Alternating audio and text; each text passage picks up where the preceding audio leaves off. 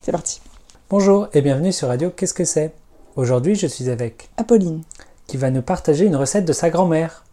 Comment elle s'appelle ta grand-mère Nicole. Très bien, grand-mère Nicole. Alors, grand-mère Nicole, elle adore euh, les pays étrangers. C'est vrai. donc, tout ce qui est épices, tout ce qui est pas très français. Donc, la recette n'est pas très française. Très bien, on t'écoute. C'est la recette de quoi C'est une recette de soupe au lait de coco, au brocoli et aux courges.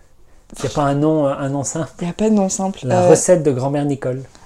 la, la soupe de coco à la Nicole. Hmm, la... La, la- la soupe à Soupe. mamie. soupe à mamie. Non, je l'appelle pas mamie, ma grand-mère. Je sais pas comment. Nicole. Alors donc du coup la, la soupe de Nicole. Non, c'est très bizarre. Bon c'est pas grave. Donc euh, la liste d'ingrédients d'abord. Donc il faut un brocoli.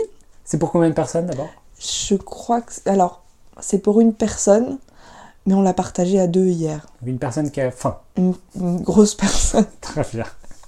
quelqu'un avec un gros appétit. Ouais.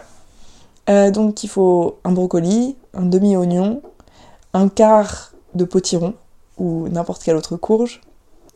Et pour euh, faut pas que je dise ce mot. Pardon. Ça va passer. Euh, ensuite, il faut une demi-cuillère à soupe de curcuma, une cuillère à soupe de farine, 400 ml de bouillon de poule, 100 ml de lait de coco, du sel, du poivre et un peu d'huile.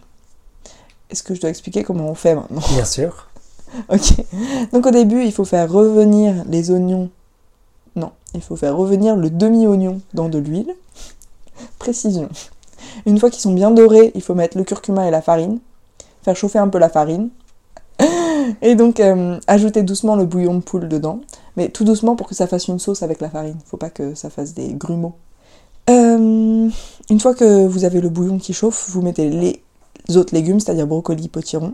Et une fois que les brocolis et le potiron sont, sont mous, donc sont cuits, on peut ajouter le lait de coco.